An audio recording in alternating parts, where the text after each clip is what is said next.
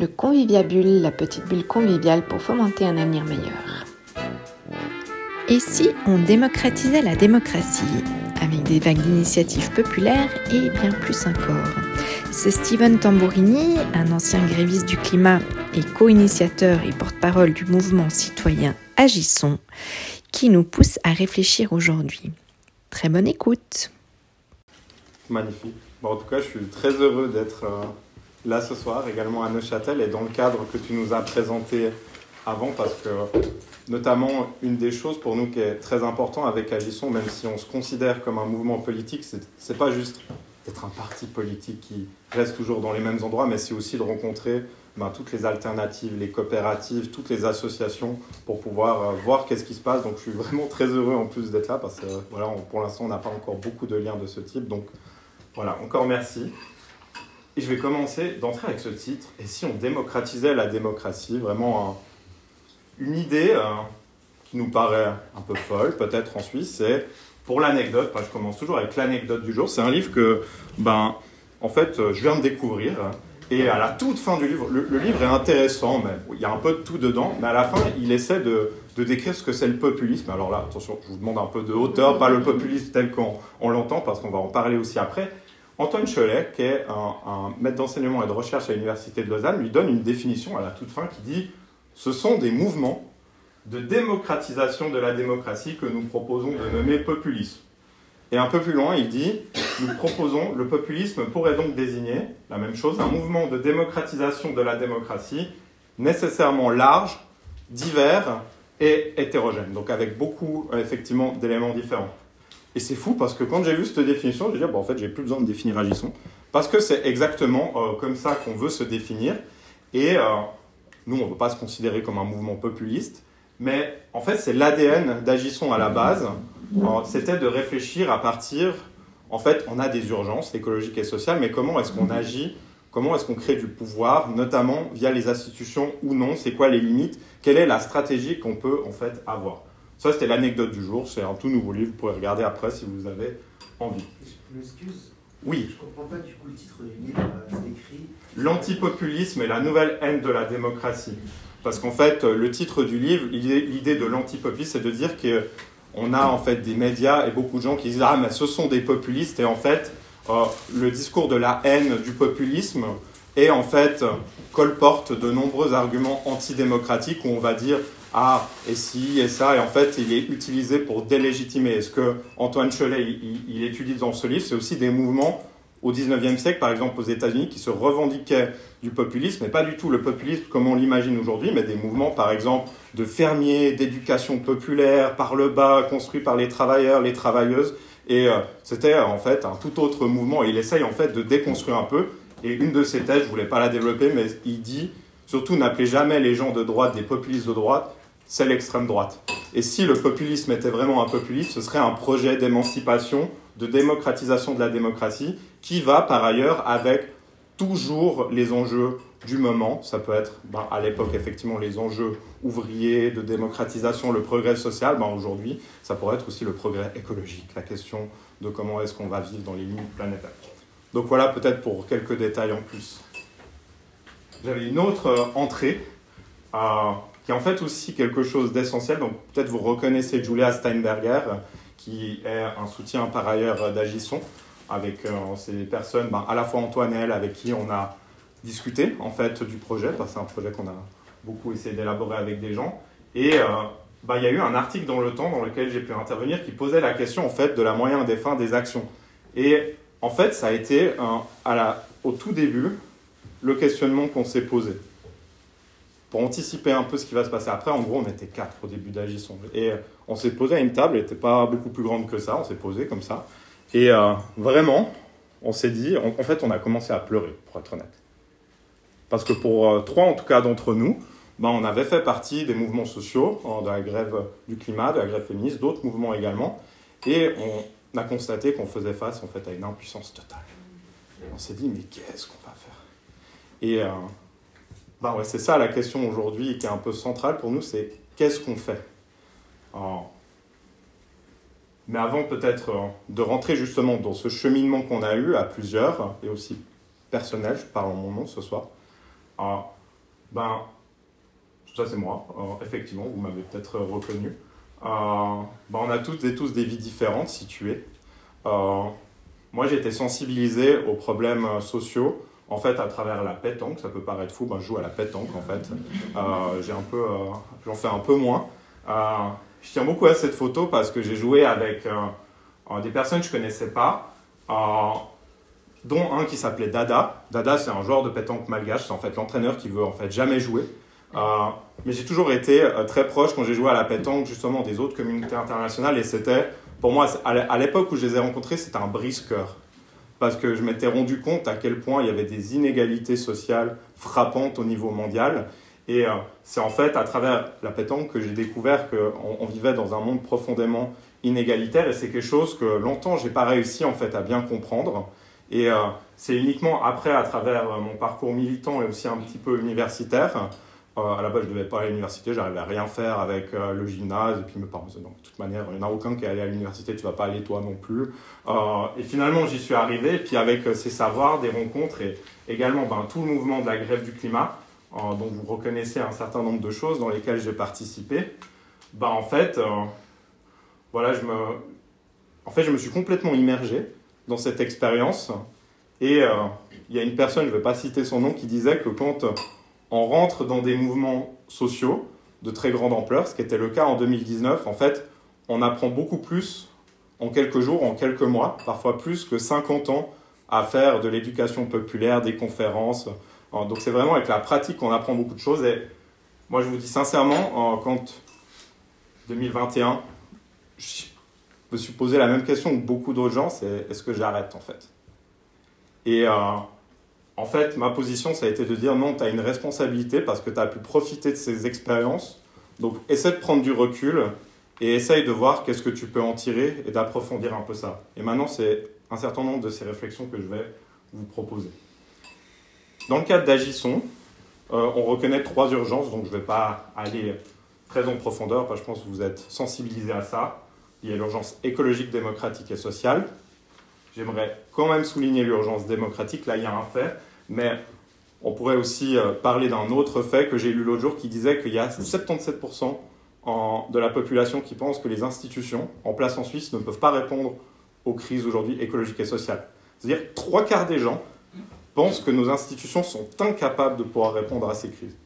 Ça pose quand même des questions majeures de se dire est-ce qu'on, en fait, est-ce que les gens reconnaissent encore ces, ces institutions? Est-ce qu'il y a une envie de co-construire avec?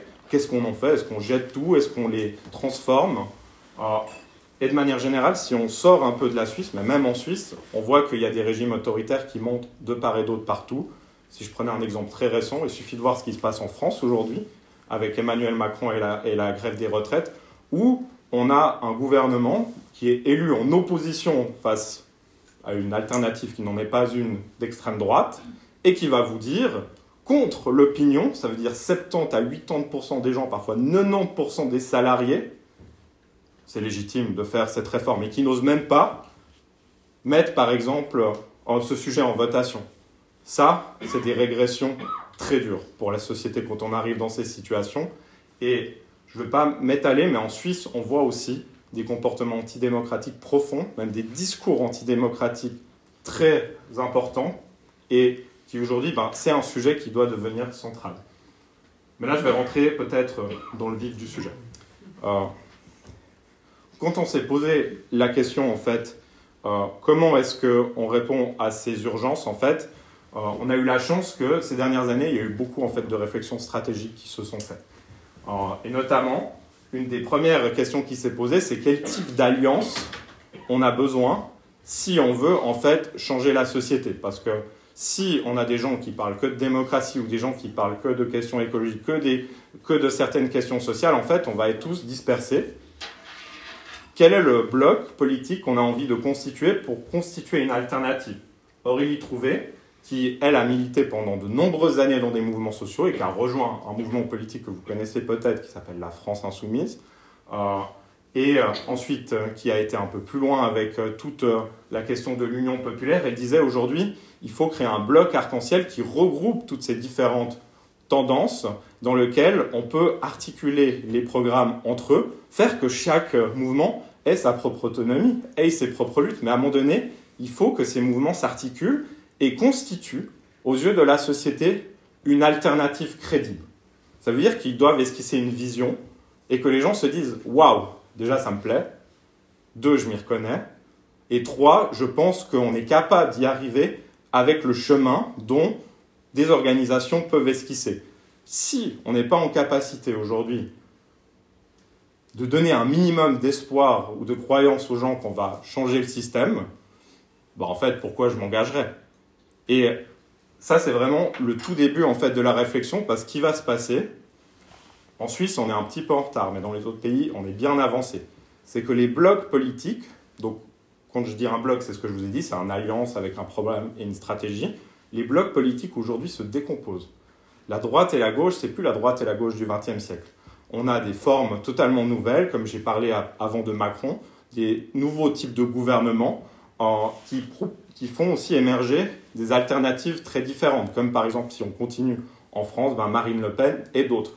Euh, mais dans des pays, ce qui se passe aussi pour les personnes qui ont vraiment à cœur de répondre à l'enjeu démocratique, écologique et social, c'est que parfois, ben, il n'y a aucun bloc qui incarne ces trois questions. Et qu'est-ce qui se passe politiquement quand personne, aucune entité est capable de réunir un certain nombre de ses militants? Bah, Ça ne va pas dans la bonne direction. Et on n'est pas en capacité de lutter, et on n'est pas en capacité de pérenniser des changements, même comme des choses comme des coopératives et tout, on se fait rouler dessus. Donc ça, c'était la première chose qu'on a pris un peu en compte. Comment est-ce que en Suisse, on peut contribuer à faire émerger un bloc qui réponde à ces trois urgences? Deuxième, la deuxième grande réflexion, et ça fait, fait écho à ce que j'ai dit avant, c'était la question de comment on va sortir de notre impuissance. l'auteur Geoffroy de la Gazerie, euh, il disait quelque chose qui nous avait semblé fondamental. Il disait aujourd'hui, en fait, on est pris par quelque chose qui s'appelle l'urgence. C'est-à-dire l'urgence est tellement forte, climatique, qu'on est toujours en fait en train de se mobiliser, de réagir à l'agenda des gens qui dominent la société.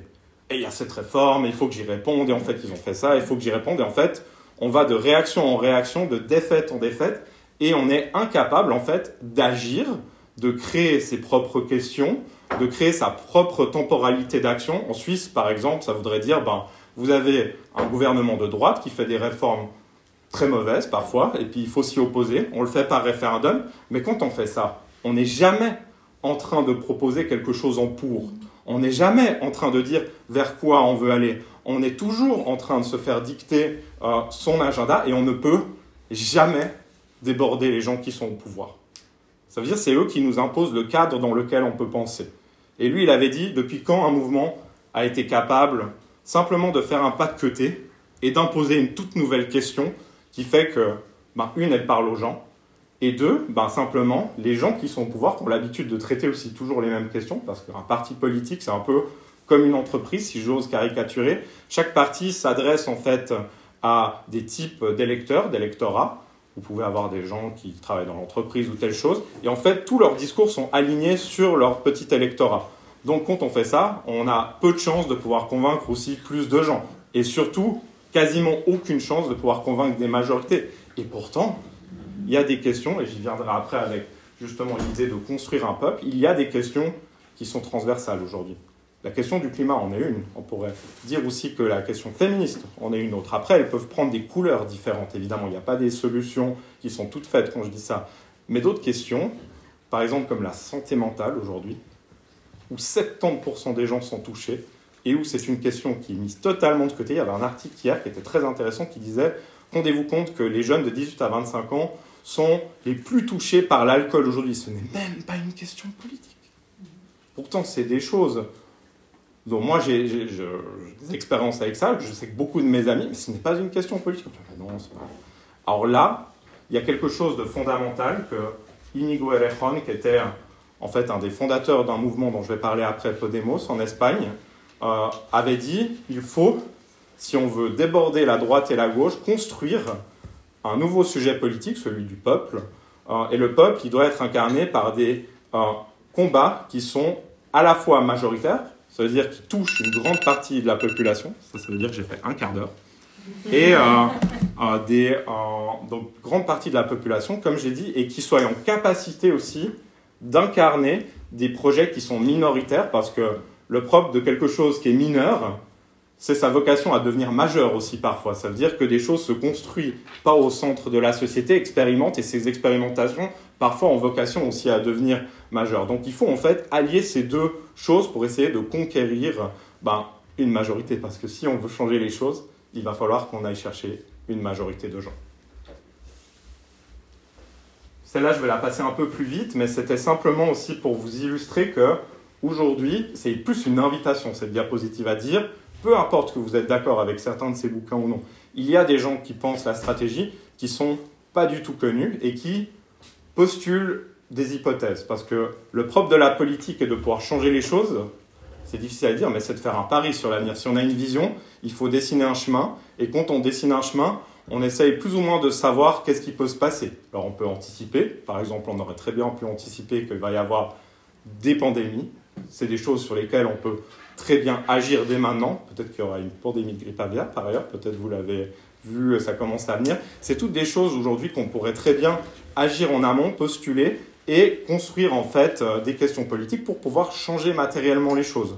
Euh, donc moi je vous invite à vous intéresser et ben, il y a beaucoup de courants effectivement comme je l'ai dit qui euh, traitent de ces questions. Maintenant je vais aller sur des cas très concrets parce qu'en fait avant de vous dire ce qui est devenu Agisson, parce qu'en fait, on n'avait pas le projet, euh, quand on a pleuré, de se dire on va faire Agisson, en fait. En fait, ce qu'on s'est dit, c'est, pour nous sortir de notre impuissance, est-ce que il y a des mouvements qui avancent et qui gagnent? Parce qu'on a toujours l'habitude de dire on perd, on perd, on perd, et on a toujours l'habitude de regarder, en fait, nos défaites. Alors déjà, les défaites ne sont pas des défaites quand on en tire des bilans, et qu'ensuite on matérialise ces bilans dans des changements. Mais la deuxième chose, c'est, la réponse est oui. Il y a des mouvements qui avancent, forment, gagnent parfois des choses majeures, mais ce n'est pas dans l'intérêt euh, des gens qui sont au pouvoir de vous les montrer. Je vais vous en montrer trois. Podemos en Espagne, expérience qui a peut-être gagné deux, trois choses, mais pas tout. Euh, le Sunrise Movement, Quelqu'un connaît le Sunrise Movement Est-ce que les gens qui ont déjà entendu du Sunrise Movement peuvent lever la main? Ça vous dit quelque chose? Oui, alors lui, il est d'Agisson. Personne. Ok, c'est super. Et est-ce que quelqu'un a entendu parler de Jane McLove Est-ce que c'est un nom qui vous évoque quelque chose? Jane McLove. Est-ce que les gens qui ont déjà entendu ce nom pourraient lever la main? Alors, ça, c'est plus ou moins le mouvement qui a en fait reconfiguré la politique climatique des États-Unis et qui nous a donné une chance euh, de survie. Euh, c'est des jeunes de moins de 30 ans. Euh, ça, c'est la théoricienne qui est derrière quasiment toutes les grèves de masse dans le monde aujourd'hui, dont elle a commencé aujourd'hui ses formations en ligne avec des dizaines de milliers de travailleurs et de travailleuses de 80 pays différents. Ces personnes sont inconnues. C'est un premier problème. Il faut vraiment aller voir ces expériences qui existent et en tirer le meilleur. Podemos, c'est quelque chose qui est un peu plus connu. Et si je vous en parle, c'est parce qu'en fait, euh, Podemos est un mouvement qui s'est constitué euh, autour d'une hypothèse populiste, celle que j'ai dit avant, donc que j'ai commencé à exprimer. Et en fait, ce que j'aimerais vous décrire, c'est le contexte dans lequel ce mouvement a pu émerger. Euh, peut-être vous vous rappelez, dans les années 2007, 2008, 2009, il y a eu une crise financière majeure. À partir de là, il y a eu un certain nombre de mouvements aussi euh, sociaux très importants qui se sont constitués. Aux États-Unis, on connaît le mouvement Occupy, donc on occupait les places, mais il y a aussi eu ça dans d'autres pays. Notamment en Espagne, il y a eu le mouvement qu'on appelait El Quince de M, qui était le mouvement des indignés, Los Indignados, et qui, en fait, avait fait une manifestation massive à Madrid, mais qui, était, qui avait complètement débordé toutes les organisations politiques. Je me suis dit, mais qu'est-ce que c'est que ce truc? Et euh, à tel point qu'ils les avaient débordés que leur banderole principale, c'était, je vous fais la traduction tout de suite, nous ne sommes ni de droite ni de gauche, nous sommes ceux d'en bas contre ceux d'en haut. Dire, nous ne nous reconnaissons pas du tout dans toute la merde, parce que c'est le langage qu'ils utilisaient pendant ces années. Les gouvernements socialistes et du Partido Popular, le parti populaire en Espagne, qui est plutôt un parti de type euh, avec beaucoup de restes d'extrême droite, bah, en fait, menait la même politique. Il y a eu un débordement total, et il y a eu en fait une initiative politique qui a été prise par des secteurs à la base, c'est des gens qui étaient dans des milieux de gauche radicale, autonomes, féministes, différentes personnes qui sont mis ensemble, se sont dit, il n'y a rien de pire que quand il y a des mouvements sociaux de masse, c'est qu'en fait, on ne leur donne pas, quand ils deviennent un peu moins massifs, un débouché politique clair dans lequel ils peuvent se reconnaître et dans lequel ils peuvent peser avec leurs intérêts. Et du coup, ils avaient dit, il faut qu'on aille en avant, il faut convertir l'indignation en changement politique. Et l'hypothèse de Podemos, à l'époque, c'était complètement fou, c'était de dire, et si, voilà, on peut faire un autre et si, et si on gagnait les élections en Espagne et qu'on balayait les deux partis en place? Alors après, je ne vous fais pas tout le détail parce qu'il y a eu des erreurs, il y a eu des potentialités ratées, il y a aussi eu les adversaires qui ont réussi à réagir de manière subtile parce qu'ils ont formé une espèce de Podemos 2 hein, qui s'appelait Ciudadanos. Et, mais le résultat était massif. Ils ont fait en moins de 2-3 ans à peu près 20 et quelques aux élections. Qui aurait dit qu'un mouvement sorti de nulle part était en capacité de faire ça et avait complètement renouvelé également le logiciel politique? Et ce mouvement, ce qu'il a fait, c'est effectivement qu'il s'est appuyé sur ces mobilisations, mais il a aussi donné un débouché, par exemple, féministe, très clair, euh, au mouvement. Et aujourd'hui, ben, parmi les lois les plus progressistes féministes qu'il y a dans le monde, c'est notamment en Espagne, grâce aux ministres espagnols de Podemos, qui ont réussi à travailler, à faire remonter ces enjeux-là. Et ce n'est évidemment pas suffisant parce qu'il faut aller beaucoup plus loin. Mais on a par exemple ici une victoire quand même assez importante du mouvement féministe, avec des contre-coups évidemment qui arrivent aujourd'hui avec l'extrême droite, mais c'était euh, quelque chose qui était nécessaire. Imaginez si en fait il n'y aurait rien eu. Ça, ça aurait été difficile. Euh, il y a un, camarade français qui m'a parlé l'autre jour et qui m'a dit, tu sais Steven, en fait, euh, il n'y aurait rien de pire en France aujourd'hui, avec la grève qu'il y a, qu'en fait on ne gagne pas. Parce que si on ne gagne pas quand il y a des mouvements majeurs, Jamais les gens penseront qu'on peut changer quelque chose. Quand on met 2,8 millions de personnes dans la rue et qu'on fait grève partout, va leur expliquer que tu as mieux que ça. Donc il faut essayer de matérialiser ça en des changements, même si ce n'est pas les changements qu'on espère. Il y a des limites à Podemos, mais je ne vais peut-être pas aller plus dessus. Moi, c'est mon mouvement préféré. Je vous le dis très sincèrement, donc je ne suis pas objectif. mais ce qui s'est passé, c'est qu'en fait, au sein de Convergence euh, et d'autres instituts en fait d'organizing, quelque chose dont je vais vous parler après, il y a eu en fait des gens qui se sont dit bon, comment est-ce qu'on va faire changer, prendre des, comment est-ce qu'on va faire parvenir, disons, parvenir à ce qu'il y ait des changements écologiques majeurs aillent dans la bonne direction aux États-Unis? C'est pas gagné. Hein, dans les années 2010, quand on pense un peu qu'aux États-Unis, les inégalités économiques sont très fortes, que le, mouvement écologiste était isolé et qu'en fait, bah, il s'était aliéné à peu près un tiers, si ce n'est la moitié de la population, parce qu'ils prenaient les personnes de bas revenus, dont les Afro-Américains, pour des gens qui n'avaient pas leur place dans le mouvement. autant dire que c'est un peu dur euh, de créer, euh, comme j'ai dit, un bloc dans lequel on peut constituer ça. Et en fait, vous avez des très jeunes qui se sont dit, OK, ben, il faut, un, changer la manière dont on aborde la question climatique. Deux, il faut qu'on foute loin Donald Trump, parce que sous Donald Trump, euh, il n'y a pas de possibilité. Trois, il faut qu'on ait constitué une force tellement importante qu'on va contraindre n'importe lequel qui sera en face de nous de prendre des décisions qui aillent au moins un peu dans le bon sens. Ça, c'était leur plan stratégique. Qu'est-ce qui s'est passé? À partir de là, alors ils ont constitué leur stratégie. Euh, une première étape, donc un choix tactique, ça a été de dire il nous faut nos champions, il nous faut du, des leaderships. Comme il y avait, à Podemos, il y avait du leadership ici, ils en ont fait élire une grâce à d'autres également organisations. Elle s'appelle Alexandria Ocasio-Cortez. Alors aujourd'hui, je pense que c'est quelqu'un qui est beaucoup plus connu que les noms que j'ai dit avant. Elle, c'était une activiste à la base. Elle était inconnue. Elle a fait une campagne exceptionnelle qui lui a permis euh, complètement en fait de, gagner sa place à un endroit où personne pensait qu'elle devait être. Et qu'est-ce qu'elle a fait au moment où elle a été élue? Elle s'est pas dit bon, vas-y, maintenant je vais mettre en fait la veste de la politicienne traditionnelle. Elle a été directe avec le mouvement occupé le bureau de Nancy Pelosi, qui était la numéro 1 du Parti démocrate, et qui a dit C'est pas sérieux. Ce parti, ça fait 50 ans que vous faites rien au niveau climatique, vous êtes nuls. Alors évidemment, en première crise, et eux, ils ont dit quoi? Il nous faut un Green New Deal. Il nous faut un plan de changement majeur pour sortir des énergies fossiles, pour réduire les inégalités économiques, faire que les communautés qui sont en première ligne soient les premières qui, soient, qui, obtiennent en fait des formes de transition et que les gens qui travaillent dans le secteur des énergies fossiles, ils puissent avoir une garantie d'emploi dans des secteurs qui sont bons, bien rémunérés et dans lesquels ils peuvent être syndiqués. Alors autant dire qu'à ce moment-là, c'était ouf. Quand ils ont déclaré ça, c'était c'est pas possible. Mais qu'est-ce que ça a fait? Ça a résonné avec toute une partie de la population. Un, ils ont pu les recruter. Deux, ça a tellement polarisé l'opinion qu'en gros, c'était soit vous êtes pour le Green New Deal, soit vous êtes pour rien. Évidemment, hein, quand euh, c'est rien face à la crise climatique, bah, c'est mieux le Green New Deal. Hein. Donc il y a beaucoup de gens aussi qui sont devenus beaucoup plus ambitieux et ils ont réussi à convertir de nombreux et nombreux en fait euh, élus, mais aussi euh, jeunes, parce que c'était leur deuxième objectif. Ils les ont convertis, ils les ont organisés en fait au sein des universités, au sein des écoles. Mais qu'est-ce qu'ils ont fait? Ils ont fait un choix que par exemple la grève du climat on n'a pas fait. Ça peut s'expliquer. Ils ont dit nous, on est là pour élire un maximum de personnes qui vont en fait soutenir le Green New Deal. Parce qu'il faut un maximum de soutien si on veut à la fin qu'on puisse gagner. Alors ils ont fait ça, ils se sont vraiment hyper entraînés à faire des appels, du porte-à-porte, toutes sortes de choses. Ils ont été tellement bons qu'au moment où il y a eu la campagne présidentielle, ils ont dit, bon, on va quand même soutenir Bernie Sanders parce que c'est le plus ambitieux.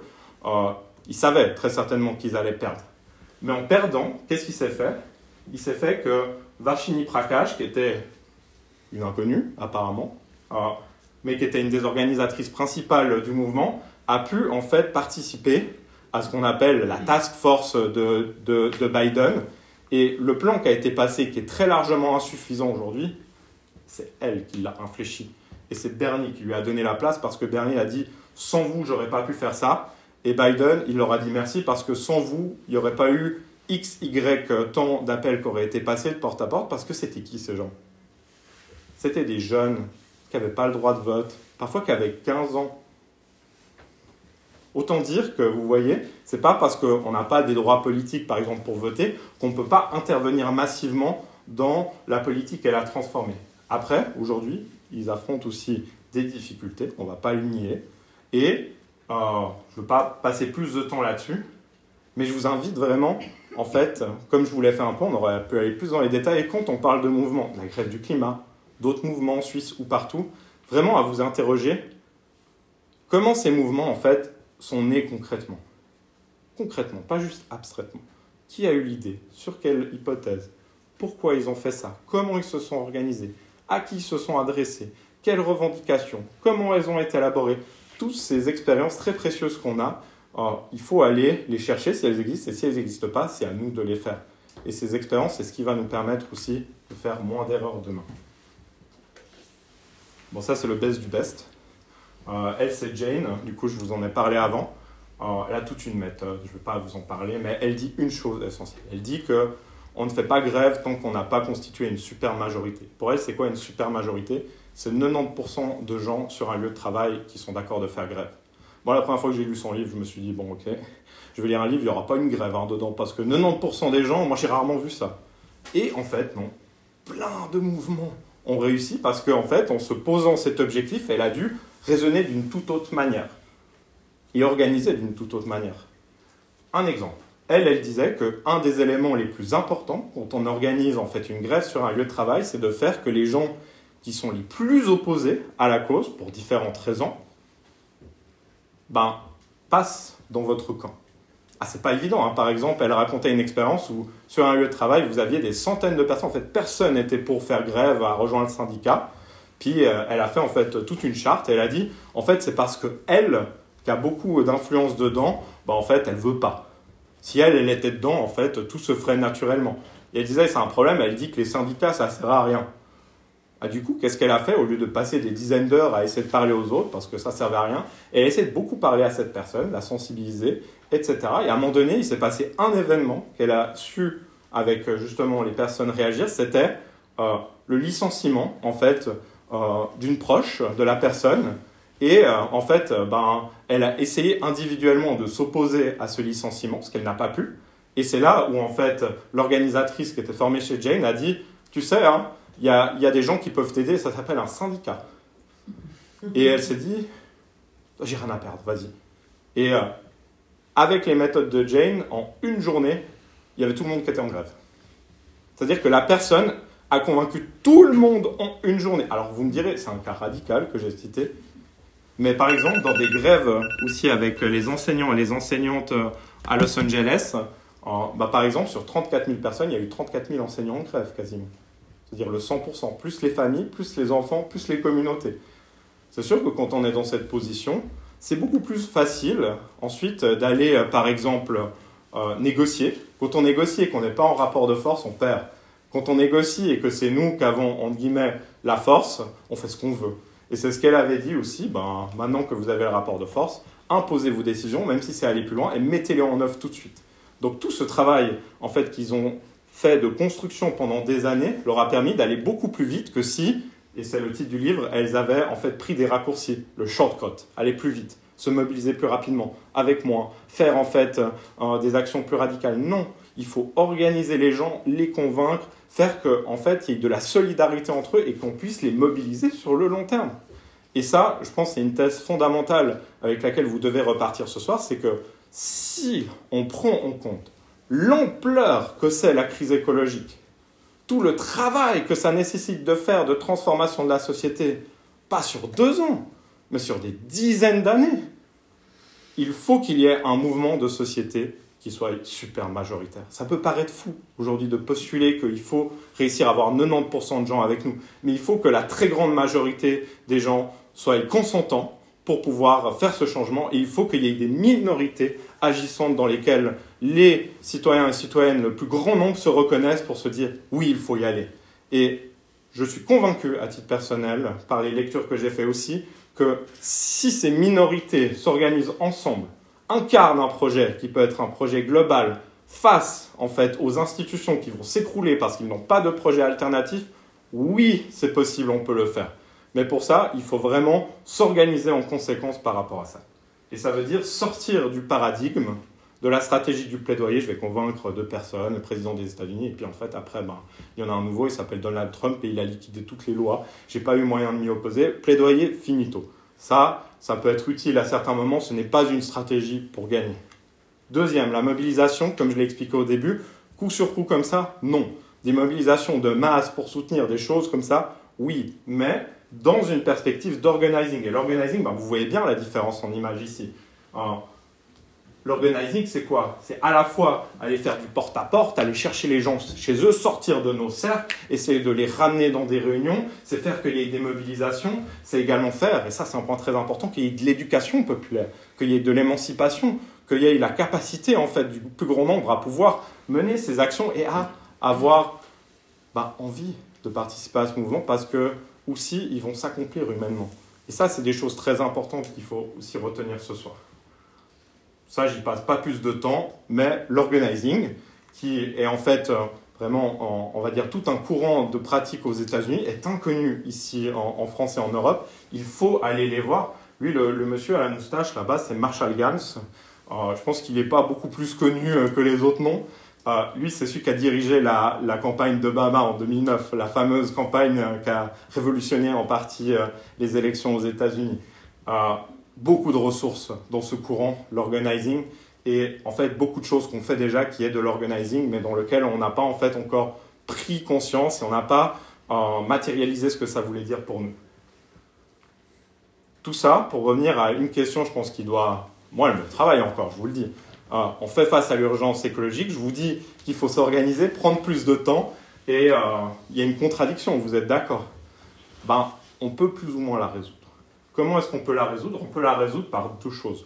Le fait, un, si on lance des mouvements de masse qui sont capables, en fait, de grandir de manière exponentielle, comme il y a eu avec la grève féministe, la grève du climat, si on est en capacité de faire ça avec une série, en fait, de sujets, ben, déjà, on sera dans une bien meilleure position que si on est 5, 6 ou 10. Donc, un, c'est possible. Et deux, il faut réussir à construire ce qu'on appelle du momentum. Du momentum, c'est quand on a, en fait, une exposition médiatique très forte, dans lequel en fait les gens comprennent qu'est-ce qui est en train de se passer, se disent waouh, si j'y participe, je vais faire la différence. Et à ce moment-là, si vous avez organisé votre mouvement, non pas pour être 10 personnes et mener une campagne dans laquelle vous allez faire 48 heures par semaine pour récolter les signatures, mais vous avez créé les structures dans lesquelles 1000 ou 10 000 personnes peuvent participer de manière simple, vous allez en fait avoir un engagement massif des gens. Et si plus de gens s'engagent, plus de gens en fait vont être dans le collectif et se confronter aux difficultés et progresser. Donc ça, c'est la deuxième chose. Il faut construire ce type d'organisation. Concrètement, avec Bernie, euh, quand on le matérialise, le big organizing, ça veut dire 75 millions d'appels, 8 millions de SMS, plus de 100 000 meetings en public. La Suisse est un peu plus petite que les États-Unis quand même. Euh, mais c'est possible de faire des choses de manière beaucoup plus massive et importante. Et du coup, il faut aller voir hein, ben, ces livres, ces expériences qui ont été faites, je l'ai déjà dit. Euh, pour le peu de livres qu'on a en français également sur le sujet, il y a ces deux. Donc Clément Perrault, qui est un organisateur qui a été en fait aux États-Unis, participé également à ces campagnes avec Bernie Sanders à deux reprises. Et il avait participé en 2017 à celle de la France insoumise en France. C'est très peu connu, mais la France insoumise a été un des premiers en fait, mouvements, au-delà de tous ces problèmes sur lesquels on ne peut pas être d'accord. Ils ont amené cette idée de s'organiser de manière communautaire par le bas. Et lui, par exemple, avait formé de nombreuses personnes. Bon, ça c'est, comme je vous ai dit au début, c'est les histoires qu'on ne raconte pas. Mais ce serait mentir si je vous disais que toutes ces méthodes euh, et euh, ces, euh, ces outils, en fait, ils sont suffisants en soi. Ce qu'il faut aussi, c'est une, c'est une vision. C'est ce que je vous ai dit avant. Et là, je voulais. Première chose que je vais vous montrer d'Agisson, c'est sa vision. Pour nous, il y a l'élément central qui est l'idée qu'il faut rebattre les cartes démocratiques aujourd'hui. C'est pas possible qu'en Suisse, on ne se pose même pas la question de si le Conseil fédéral est encore une institution qu'on a besoin ou non. Est-ce que la double majorité qui est issue de la guerre civile du 19e siècle, c'est quelque chose qui fait sens ou non? Est-ce qu'il n'y a pas de possibilité de changer quelques-unes de nos institutions au-delà de simplement en faire des petites réformes comme ci, comme ça, et de se dire, mais nous vivons dans une des démocraties les plus exclusives du monde. C'est ce qu'on a dit aujourd'hui à la presse. Pourquoi? Parce que vous avez en Suisse un quart des personnes qui sont des résidents et résidentes étrangères qui ne peuvent pas voter. C'est énorme. Si vous allez voir les autres pays, ce n'est pas le cas. Dans le canton de Vaud, c'est un tiers à Genève. C'est 40%. Vous imaginez 40% C'est quasiment une personne sur deux que vous allez croiser qui n'a pas de droit de politique.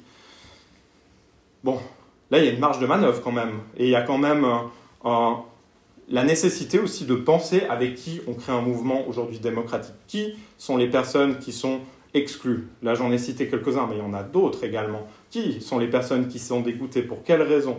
Qui sont les personnes, notamment les jeunes, qui sont en fait qui aiment la politique, parce que c'est paradoxal, mais les, les, les, les, les jeunes, en fait, euh, ils sont plutôt hauts dans leur intérêt euh, en termes de politique, mais ils s'intéressent très peu à la politique institutionnelle.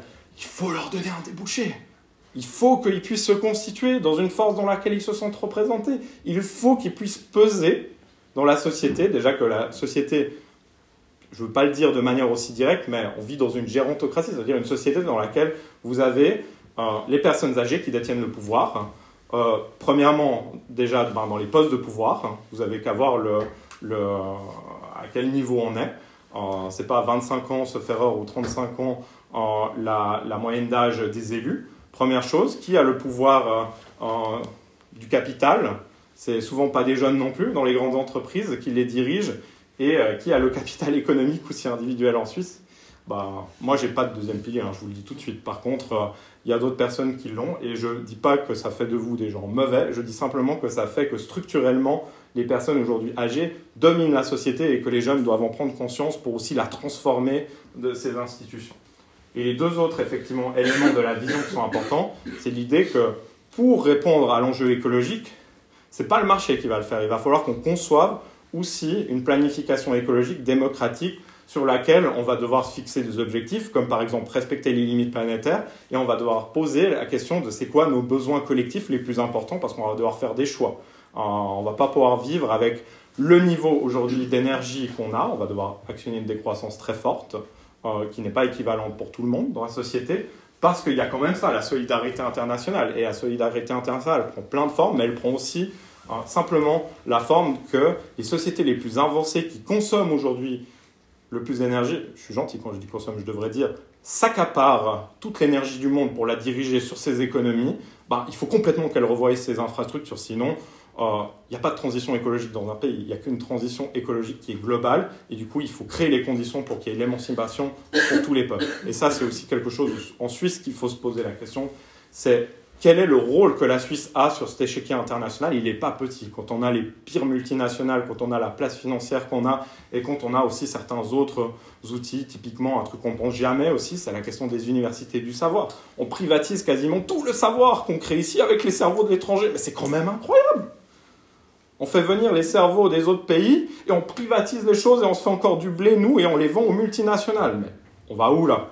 À un moment donné, là, il y a aussi un vrai enjeu démocratique, comment on conçoit ce savoir et tout ça? Ça, c'est des sujets aujourd'hui qu'il faut mettre sur le devant de la scène. Cela, je vais la passer. J'ai envie qu'on arrive à Agissons.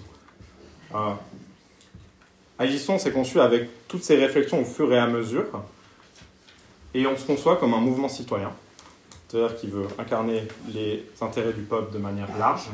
On vise à lancer des vagues d'initiatives populaires. Pourquoi? Parce qu'on veut être pour des projets parce qu'on veut des réformes à moyen terme, parce qu'on veut simplement, je vais le dire de manière simple, mais hacker le système. Parce qu'en fait, il y a eu une crainte qu'avaient les gens qui ont constitué la démocratie directe au début. Alors, il ne faut pas être naïf, hein. la démocratie directe, certains droits, ils ont aussi été conçus pour calmer le peuple. Mais ils avaient très peur d'une chose, qu'une minorité de gens instrumentalisent les institutions pour les mettre à leur service. Et aujourd'hui, c'est ce que je vous propose, d'être cette minorité de gens, temporairement, qui allons lancer plein d'initiatives, parce que si à un moment donné on est assez nombreux et nombreuses, on va pouvoir en lancer plusieurs, et de s'accaparer tout l'espace médiatique et politique, de faire que les institutions, parce que si elles reconnaissent un minimum encore la démocratie directe, elles vont devoir étudier nos projets, elles vont devoir leur donner des contre-projets, elles vont devoir les passer en votation, parce qu'on ne peut pas faire n'importe quoi, de prendre cet espace pour incarner cette alternative, montrer qu'il y a d'autres solutions, parler de ces questions des savoirs, parler de la planification écologique, parler des alternatives démocratiques qu'on peut avoir. Toutes ces choses aujourd'hui, elles doivent prendre la place qu'aujourd'hui l'UDC, d'autres partis ont pris ou simplement ne veulent pas prendre parce qu'ils n'ont pas de courage ou parce qu'ils n'ont pas conçu leur organisation dans ce sens. C'est pour ça qu'il faut un plan de changement de société. J'ai montré une vision. Le reste est à construire ensemble, parce que je ne pense pas qu'avec les gens qu'aujourd'hui on a dans Agissons, on puisse répondre à toutes les questions. Le pourrait-on un jour? C'est toutes nos expériences qui vont permettre d'alimenter ces réflexions et de porter des, des projets.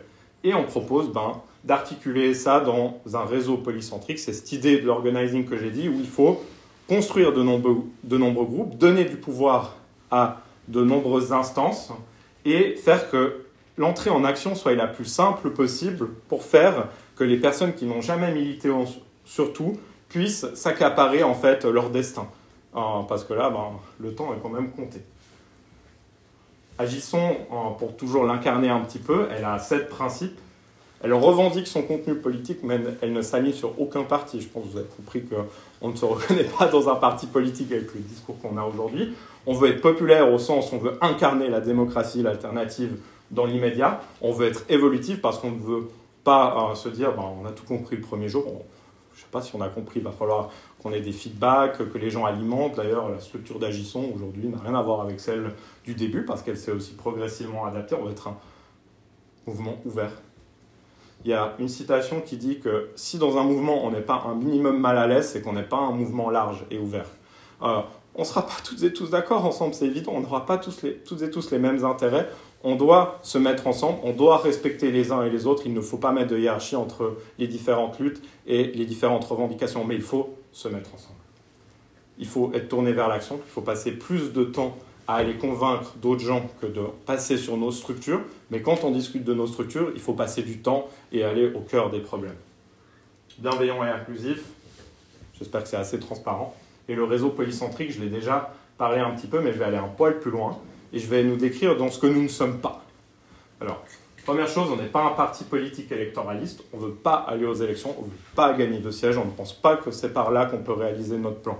On n'ira jamais aux élections. On ne dit pas que c'est inutile. On ne dit pas que les élections ont un poids. On ne veut pas être élu.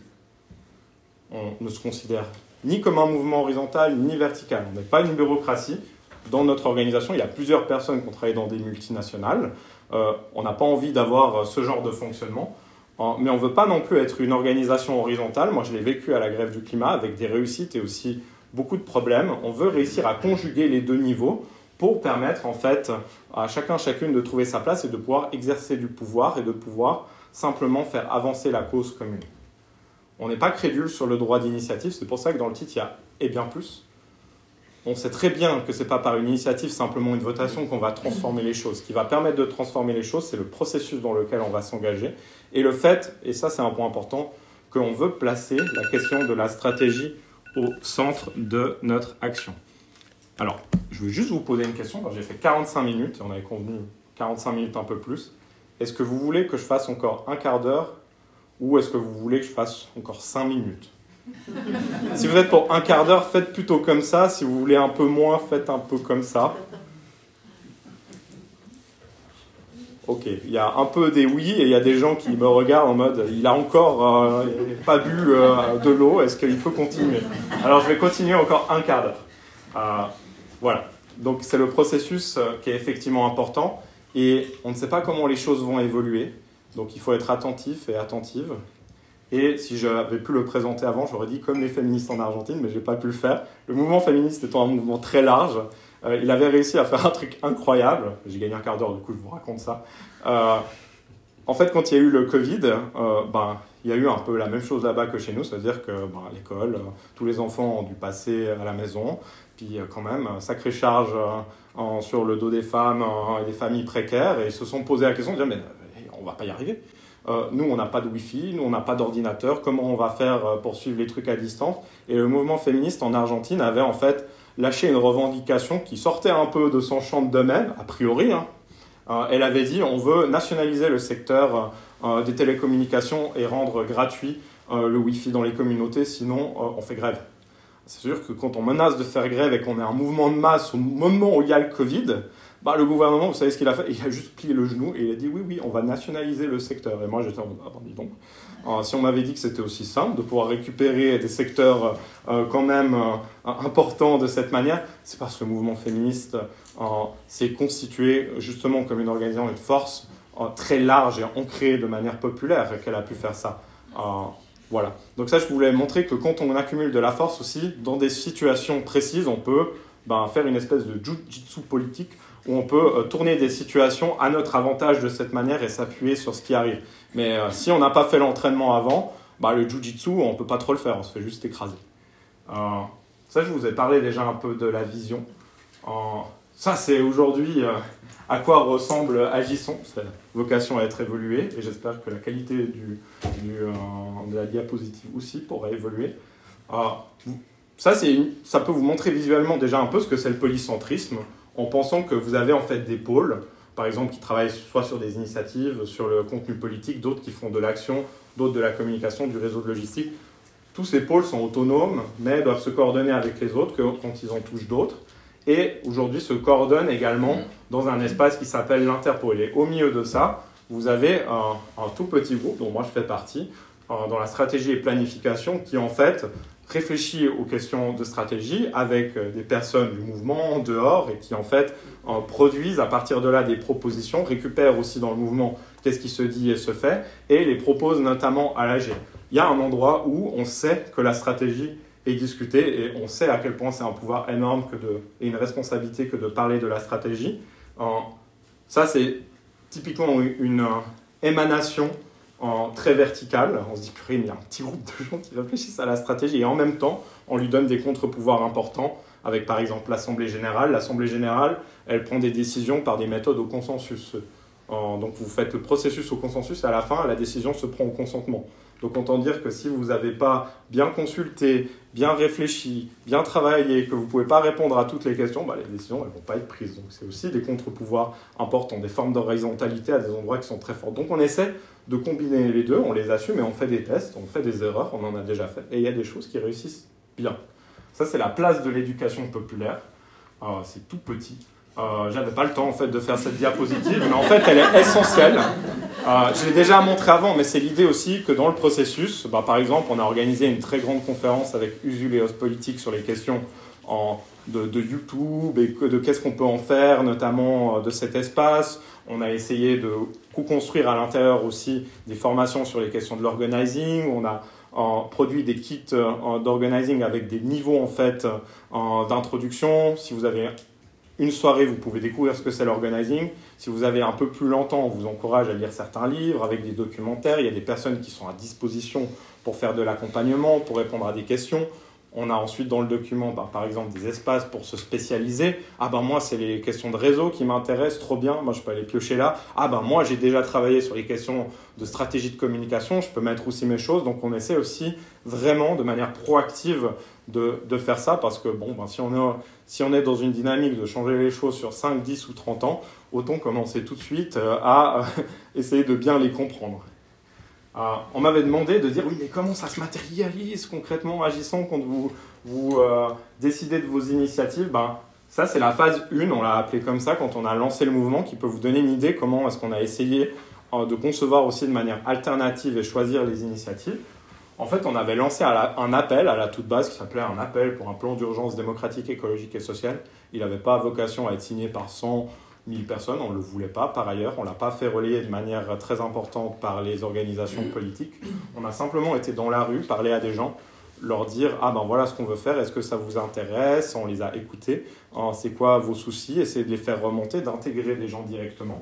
Et à partir de là, on a formulé en fait 18 propositions, potentielles initiatives sur euh, la vision. Et on a proposé une consultation populaire que grâce aux médias, pour le coup, cette fois-ci, on a réussi en fait à faire sortir un petit peu. On a eu plusieurs centaines de personnes qui ont pu évaluer 18 initiatives, ce qui n'est pas rien, de dire 18 euh, initiatives, il fallait les comprendre et ensuite dire elle est bien, elle n'est pas bien, elle est très bien. Donc c'était pas en mode oui je la veux, non je la veux pas. Il fallait euh, donner quand même une évaluation. Et à partir de là, on avait sélectionné les trois meilleures initiatives pour en fait les matérialiser concrètement ensuite. Alors, ça, c'est par exemple bah, une manière un peu alternative que moi, personnellement, j'ai jamais vu dans un parti politique faire aujourd'hui autour des initiatives. Et en même temps, on a fait un truc très vertical qui se dit nous sommes convaincus qu'il faut, par exemple, des chambres citoyennes, qu'il faut matérialiser les assemblées citoyennes de par les mouvements qu'il y a eu autour de la grève du climat et XR, de faire qu'ils aient un débouché politique. Et ça, on l'a pris, en, cette décision, avec des personnes d'XR et d'autres mouvements de se dire maintenant on y va. On n'a pas consulté tout le monde, évidemment, mais à un moment donné, on a pris une décision de dire il faut aller de l'avant avec ça. Donc, on a essayé d'aligner un peu ces deux méthodes. Et euh, à partir de là, effectivement, ben, on avait lancé le mouvement. Dans l'entre-deux, vous imaginez bien qu'on essaie de discuter avec les gens, de les faire participer et toutes sortes de choses. Donc, on expérimente aussi la manière dont on veut approcher les gens et pas seulement les gens dont on a l'habitude. C'est aussi ça, comment on va chercher finalement les personnes qui ne se sont pas concernées. Et ça a donné ben, ces cinq initiatives, je liste diapositive. Ça, c'est les trois qui ont été les plus populaires. Euh, donc, thématiques sur les plafonnements de campagne, transparence, qui est très peu étonnant en Suisse, euh, parce qu'on vit dans la plus belle démocratie du monde, mais avec les moins bonnes conditions. Euh, le deuxième, c'est la fin des cadeaux fiscaux pour les multinationales et leurs holdings, qui serait quand même le strict minimum, pour pas dire qu'il faudrait aller beaucoup plus loin. La taxation des dépenses publicitaires, qui a été accepté par le Conseil d'État, alors qu'on demande le truc que même un copain qui s'appelle Timothée Paris, qui est un type de la décroissance, il a publié un article l'autre jour, il a dit Ah, Steven, regarde, il faudrait taxer la publicité. Je, oui, oui, euh, j'essaye aussi. Et puis l'article disait Il faut mettre une taxe euh, de 4%. et je lui ai envoyé notre initiative, il fait Mais non, ce truc, il est passé. En fait, on demandait de taxer la publicité de manière progressive. Ça veut dire quand vous investissez une entreprise plus de 10 000 francs dans la publicité, on va vous taxer à 25%. Plus de 100 000 francs à 5 ans, plus d'un million 100%. Donc autant dire que quand vous êtes le petit euh, club de pétanque d'à côté euh, et que vous mettez 1500 francs pour promouvoir vos activités à l'année, il faut bello. Hein Par contre, quand vous êtes Nestlé et vous mettez 3 700 000 francs, euh, ça, ça, ça, fait mal. Hein et tout ça, on peut le réinvestir dans des projets écologiques et sociaux, ou alors faire qu'il n'y ait plus de publicité de Nestlé, ce qui serait incroyable. On n'est pas naïf à ce point. Mais par contre, ce qui a été une grande victoire, c'est que, par exemple, dans ce processus-là, on nous a dit vous allez violer 42 fois la Constitution. Alors déjà, ça va contre la liberté économique, donc euh, voilà, on joue le violon, hein, vous la connaissez celle-là. Euh, le deuxième, ils ont dit ça va être confiscatoire. Ah ça c'était intéressant, ils ont dit ça va être confiscatoire. C'est vrai, hein, c'est pas 2% hein, la taxe, c'est 100%. Hein. Euh, ben non, en fait, ils ont accepté qu'on puisse taxer à 100% la publicité. Et cette victoire juridique, si aujourd'hui elle n'est pas remise en question par le, PLR ou d'autres, on croise les doigts, hein, euh, ça fait que, je sais pas, hein, moi demain on pourrait aussi taxer d'autres choses à 100% qui pourraient être euh, euh, tout à fait confiscatoires mais légitimes. Donc voilà, maintenant laissez votre imagination un peu se développer. Et ensuite, il y en avait deux autres, celle pour constituer une chambre citoyenne, je vais y venir après, et un accès à une alimentation de qualité abordable qu'on a co-construite également avec des collectifs sur le terrain de consommateuristes, de paysans, alternatifs et tout ça. Ça, c'est une magnifique diapositive hein, qu'a fait Rodan. On voit que le PowerPoint est composé un peu de toutes nos voix aussi, parce qu'il n'a pas du tout la même tête. Euh, en fait, on, on, est simplement parti du constat que les assemblées citoyennes, donc ces processus novateurs où on tire des personnes au sort pour aborder des questions spécifiques dans un cadre totalement autre, sont une des solutions quand même d'avenir euh, quand on voit ce qui se passe dans les parlements. Et en fait, ce qu'on s'est dit, ben, c'est qu'on devrait en fait aller un peu plus loin et proposer ce qu'on a appelé les, les, les assemblées citoyennes 2.0, où on, on, a voulu en fait instaurer l'idée d'une chambre citoyenne euh, dans la Constitution. Donc ce serait pas juste euh, une petite réforme, c'est le développement d'une nouvelle institution en Suisse, comme quand on a fait la Constitution fédérale, on s'est dit ce serait bien d'avoir des parlements élus de telle sorte, de dire que dans chaque canton, là on l'avait pensé dans le canton de Vaud, on veut avoir une institution qui soit à la base un conseil citoyen, tir au sort, et qui puisse avoir en fait plein de chambres citoyennes qui peuvent être convoquées de plein de manières différentes, par le conseil citoyen qui tire au sort, par les élus, par le gouvernement, ou simplement aussi par des gens qui prendraient des initiatives, et que ces sujets, qui peuvent être euh, le climat, qui peuvent être les impôts, qui peuvent être l'alimentation, soient prises en fait par un panel représentatif de personnes, et qu'ensuite ces décisions soient contraignantes. Ça veut dire qu'à la fin de ce processus, on donne quand même un petit pouvoir de veto euh, au Grand Conseil, parce que sinon ils nous disent c'est quand même pas normal, les élus, ils ont quand même plus de pouvoir que les citoyens tirent au sort. Bon, déjà, on pourrait discuter de ça. on donne un pouvoir de veto, en fait, euh, aux institutions qui existent, mais s'ils ne veto pas les propositions qu'on fait la Chambre citoyenne, elles deviennent loi et elles changent la vie des gens. Je ne sais pas si vous connaissez la Convention citoyenne pour le climat avec ses 150 propositions, qui étaient des propositions très intéressantes, pas toutes parfaites mais très intéressant. Imaginez que ce processus, à la fin, les 150 propositions, bon, en l'occurrence, c'était 149, parce qu'il y en a une qui a été mise de côté, elle était bien en plus, euh, étaient passées, et que vous ayez l'Assemblée nationale en France qui doivent mettre un veto sur chacune de ces propositions. Alors déjà, je ne sais pas s'ils le feraient, parce qu'ils ne pourraient pas amender facilement les textes, et imaginez de l'opinion publique ce qui se passerait si vous déboutez euh, des propositions qui émanent de citoyens et de citoyennes qui ont été informés bien mieux euh, que ces élus, qui peut-être ben, se confronteraient dans des débats et dans lesquels on verrait à quel point c'est creux parfois euh, dans les votes des élus, qui sont juste des votes de parti, c'est des robots en fait qui votent. Ça changerait un minimum le rapport de force. Et je veux pas que les élus perdent totalement leur crédibilité, mais j'aimerais qu'ils travaillent pour le bien commun. Et je suis convaincu que des tels matérialisation d'institutions peuvent considérablement changer les choses. En gros, dans le canton de Vaud, ça donnerait ça. Voilà, c'est une institution de plus, hein. c'est pas la révolution complète. Et ça, c'est un peu le détail de comment il pourrait se passer avec un bureau légal, tout ça. Je ne vais pas passer plus de temps là-dessus. Pourquoi pour nous ces chambres citoyennes elles sont importantes? Parce que je vous ai déjà dit euh, qu'est-ce qu'elles pourraient faire, mais elles matérialisent aussi euh, ce que je voulais dire au début, qui est de dire ces chambres citoyennes, en fait, euh, elles sont ni de gauche ni de droite. Elles matérialisent une autre conception qu'on peut avoir du peuple et dans lequel on peut entraîner une très grande majorité de la population pour pouvoir reconstruire de la confiance ou au moins expérimenter des alternatives concrètes. Et c'est pour ça que dans le crowdfunding qu'on a lancé, qui est en cours actuellement, dont il sera possible de participer, donc je vous inviterai à participer si vous le pouvez, ben, on a mis au cœur de cette démarche les chambres citoyennes on a déjà dépassé les 30 000, donc en deux semaines, on a réussi à lever plus de 30 000 francs pour pouvoir financer le premier palier, qui est une pétition en fait. Alors cette fois, on aimerait que ce soit plus que 200 personnes, on aimerait que ce soit plusieurs dizaines de milliers de personnes qui la signent pour pouvoir organiser les gens à Neuchâtel, mais dans tous les cantons, partout, c'est autour de cette proposition et d'autres. Euh, et après, ben, idéalement, on dépasserait les 70 000 sur lequel ce qu'on voudrait, c'est lancer cette initiative dans plusieurs cantons. Maintenant, je vous laisse un instant penser, imaginer, puis vous le ferez aussi à l'apéro après. Et si il y avait des chambres citoyennes à Neuchâtel? Est-ce que ça vous parle? Est-ce que vous aimeriez être tiré au sort?